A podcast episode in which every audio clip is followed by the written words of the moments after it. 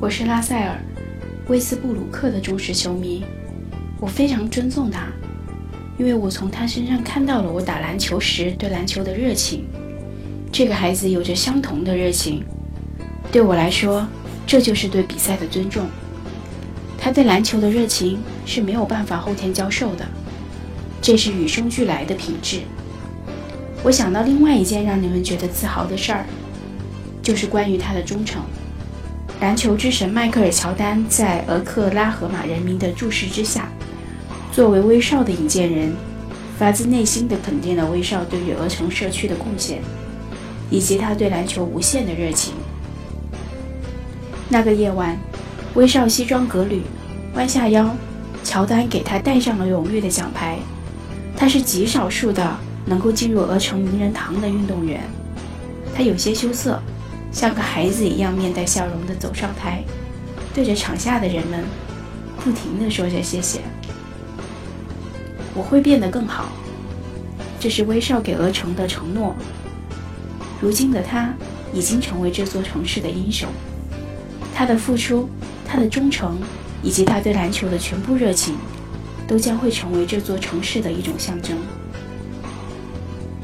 在丹佛高原，他试图带领雷霆走出三连败的阴霾，大战两个加时。中场前，他两罚全中，领先四分，锁定了胜局。四十一分钟，二十五投九中，三分球四中三，罚球十七罚十五中，三十六分，十二篮板，十八助攻。在这个注重团队制胜的年代，英雄主义显得是那样的难能可贵。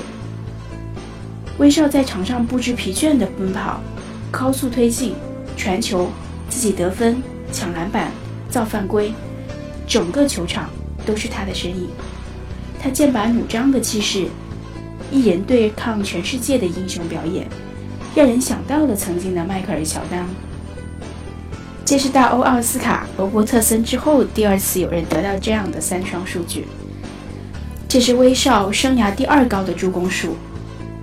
本赛季的第六次三双，生涯常规赛的第四十三次，同时追平了拉菲特，利弗升至了历史第七位。事实上，当凯文·杜兰特在刚刚过去的夏天选择离开鹅城的时候，威少在新赛季的表现就让人万分期待了。他选择和雷霆重新签订一份合同，他选择了要留在这里，成为这支球队的绝对领袖。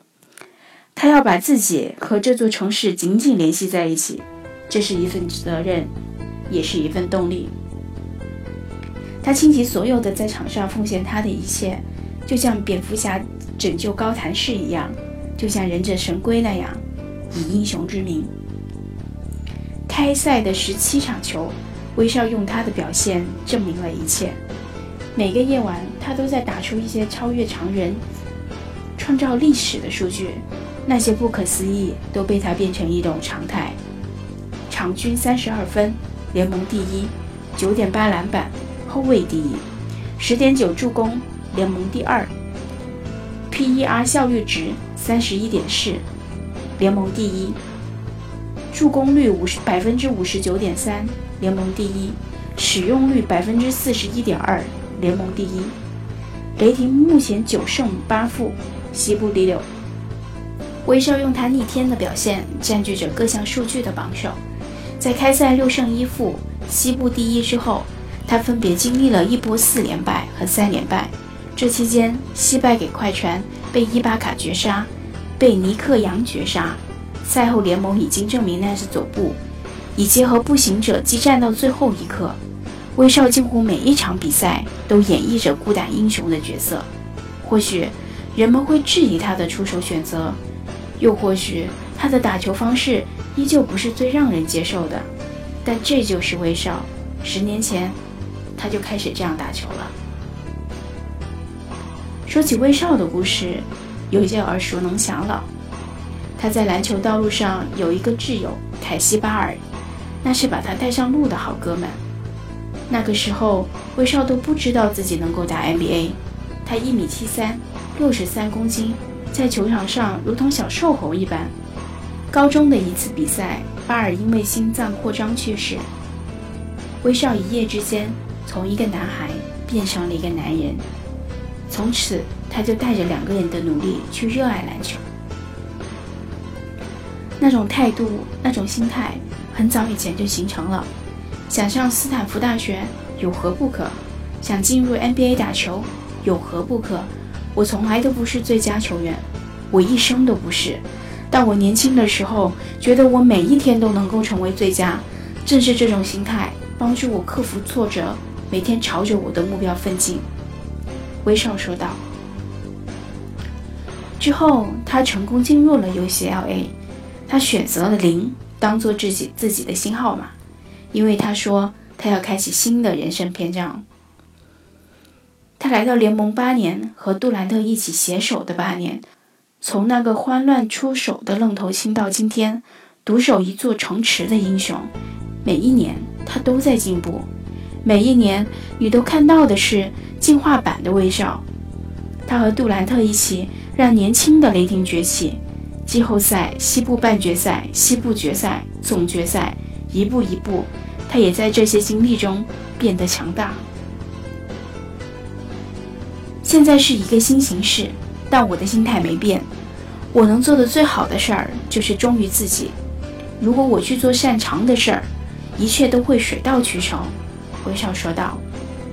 这是威少独自带队的第一个赛季，和费城七十六人的揭幕战，三十二分、十二篮板、九助攻，包括第四节关键时刻的冷血三分球和一记中投，独取十分带队取胜。第二场面对太阳，轰下五十一分、十三篮板、十助攻的三双，成为了一九八三至八四年赛季至今首位五十加十加十的球员。他用了不可思议的四十四次出手，一度落后十八分的情况下，下半场狂轰三十三分，力挽狂澜。他不仅是自己得分。在第四节末段和加时赛两个反超比分的三分球，都是他助攻给安德烈·罗伯森的。你可能会觉得他打球的方式莽撞，但威少这些年进步的，恰恰是他对篮球的智慧。他相信，充分相信他的队友。当他一人对抗全世界的时候，他能够送出如此多的助攻，就在于他选择相信他的队友。